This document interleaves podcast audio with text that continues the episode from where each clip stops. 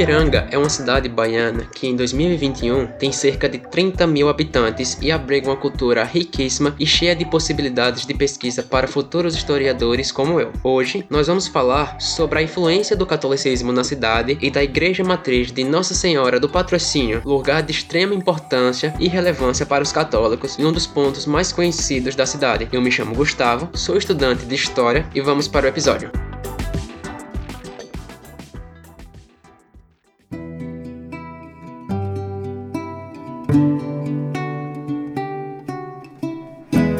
Ainda em 1846, os primeiros passos são dados para a construção da capela que viria a ser a igreja matriz de Nossa Senhora do Patrocínio. A capela vem junto com o primeiro nome oficial dessa pequena vila que viria a se tornar Paripiranga, e esse nome era Malhada Vermelha, dado pela cor do chão que se encontrava a malhada, um abrigo para vaqueiros e bois construído na região. É de se esperar que com o passar dos anos e o aumento do número de residentes da vila, a igreja precisasse de reformas, e isso realmente aconteceu, mas a principal delas viria a acontecer após a emancipação de Malhada Vermelha e com a igreja no comando do padre Vicente da Cunha, a receita foi liberada para que somente no ano de 1903 a reforma acontecesse e a igreja fosse reconstruída. E aqui vai uma pequena curiosidade para quem já viu um número 1888 em uma das paredes da igreja e não sabe o que esse número significa. Esse número é o ano em que Paripiranga se tornou um município e está lá para homenagear a data de emancipação de Paripiranga, 1 de fevereiro de 1888. Mas voltando para o tema, a gente já consegue ver a relação da igreja com o crescimento do município e o porquê a religião católica desde sempre se mostra presente no cotidiano da cidade. Mas essa relação vai além do campo religioso. A igreja católica também tinha forte influência na parte administrativa da cidade, e essa influência vinha muito da confiança que os fiéis tinham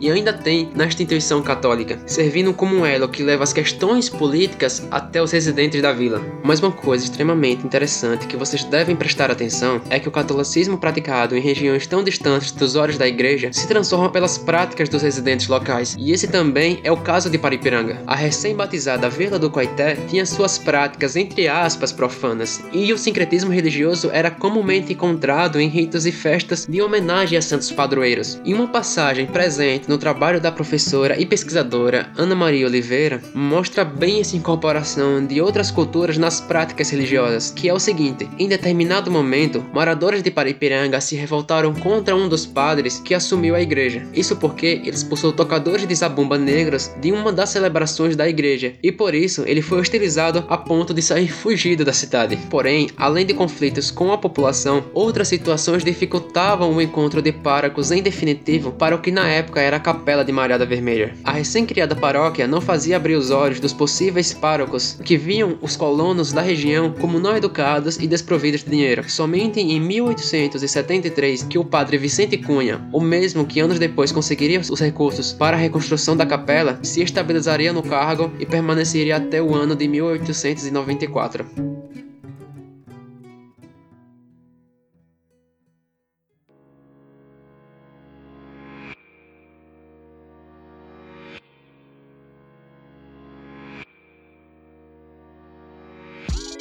Para quem já leu o livro Homo Sapiens do Harari, deve se lembrar que uma das ideias defendidas por ele para o desenvolvimento e evolução da humanidade é a capacidade dos seres humanos de crerem em uma ideia que una a comunidade. E sabendo dessa hipótese do Harari, e depois de ter lido sobre as coisas que eu falei para vocês no podcast, é até difícil não pensar de como a religião pode ter ajudado a comunidade a se relacionar e ter algo em comum com o que cooperar. E esse catolicismo sincretizado com elementos culturais indígenas e africanos dão ao sertão baiano nas palavras da professora Ana Maria, aspectos singulares e de riqueza cultural incalculável. E esse foi o episódio de hoje. Muito obrigado a todos que ouviram até aqui. Vale lembrar que esse é só um recorte de um tema extremamente complexo. Todas as nossas referências vão estar aqui na descrição, mas vale citar uma em particular novamente, que é o trabalho da professora Ana Maria Oliveira, sob o signo da cruz, a Mariada Vermelha floresce, a origem de Paripiranga nas memórias paroquiais de 1840 a 1900. Esse trabalho nos ajudou bastante a ter um fio guia e nos aprofundar nas informações que a gente tinha conseguido em entrevistas. Esse podcast faz parte do projeto de estágio proposto pela Universidade Agis no primeiro semestre de 2021. Gostaríamos de dar um agradecimento especial ao nosso supervisor de estágio, Pedro Gabriel, por nos ajudar a desenvolver o projeto e também gostaríamos de agradecer os nossos professores responsáveis pelo estágio, Josimara Barreto e Dalmo Costa. Vejo vocês no próximo episódio, vamos ter mais coisas falando sobre a igreja e da relação dela com o Paripiranga. E até mais, gente. Valeu!